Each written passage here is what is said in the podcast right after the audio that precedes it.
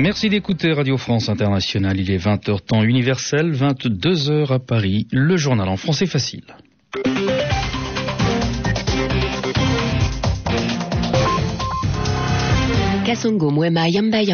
Avec Laurie Fachot, bonsoir. Bonsoir.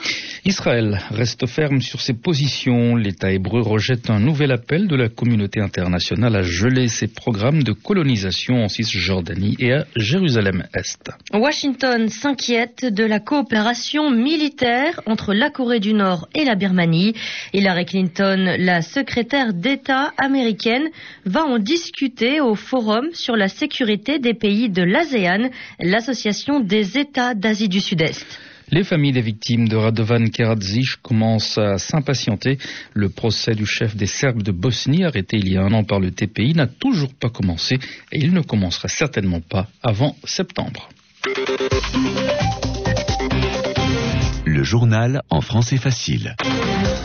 On ouvre ce journal avec la plus longue éclipse totale du Soleil du 21e siècle. Cette disparition momentanée du Soleil va brusquement plonger plusieurs pays, notamment la Chine et l'Inde, dans la nuit, alors qu'en réalité ces pays seront encore en plein jour.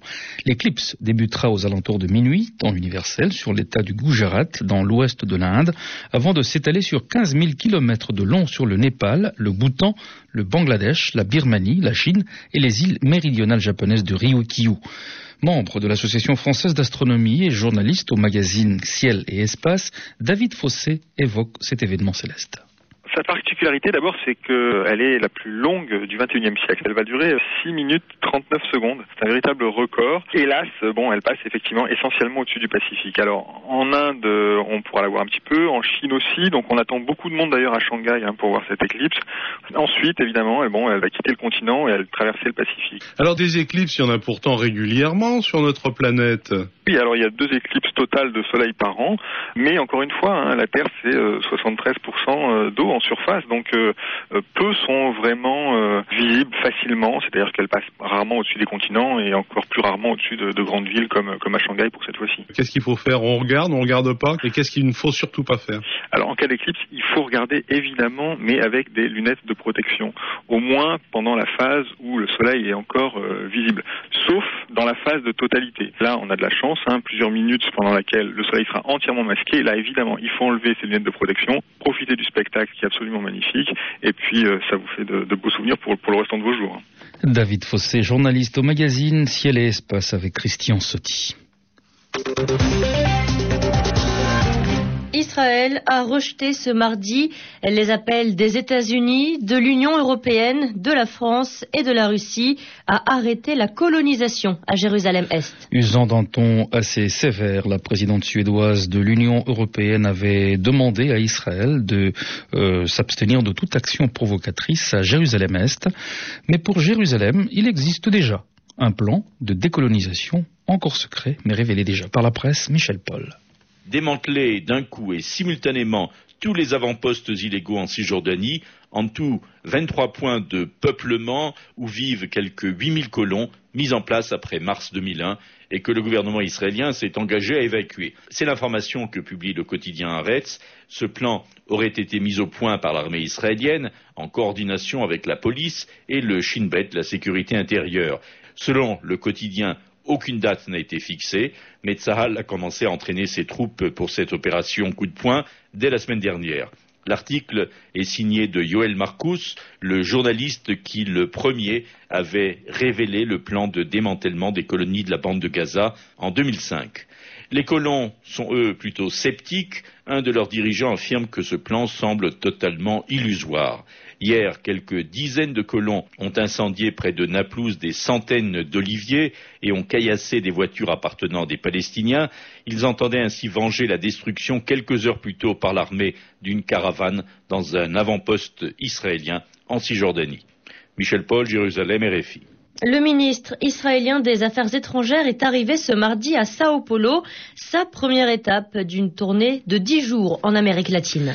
À la tête d'une délégation d'hommes d'affaires israéliens, Victor Lieberman devait rencontrer les dirigeants de la Fédération brésilienne de l'industrie.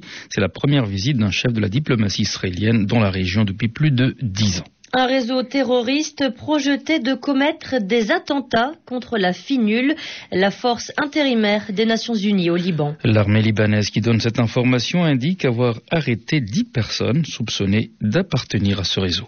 En Iran, maintenant, les pressions politiques s'accentuent sur le président Mahmoud Ahmadinejad pour se défaire politiquement de son gendre. Le camp des durs du régime iranien, avec à leur tête l'ayatollah Ali Khamenei, chef suprême de la révolution, demande au président de relever de toutes ses nouvelles fonctions Esfandiar Rahim Machaye, qu'il a nommé vendredi premier vice-président. La visite du vice-président américain en Ukraine. Depuis hier, Joe Biden est à Kiev. Il va partir demain pour la Géorgie, une autre ancienne république socialiste soviétique.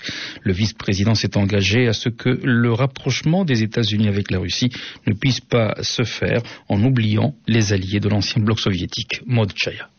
Joe Biden s'est voulu rassurant. Le rapprochement entre les États-Unis et la Russie ne se fera pas aux dépens de l'Ukraine.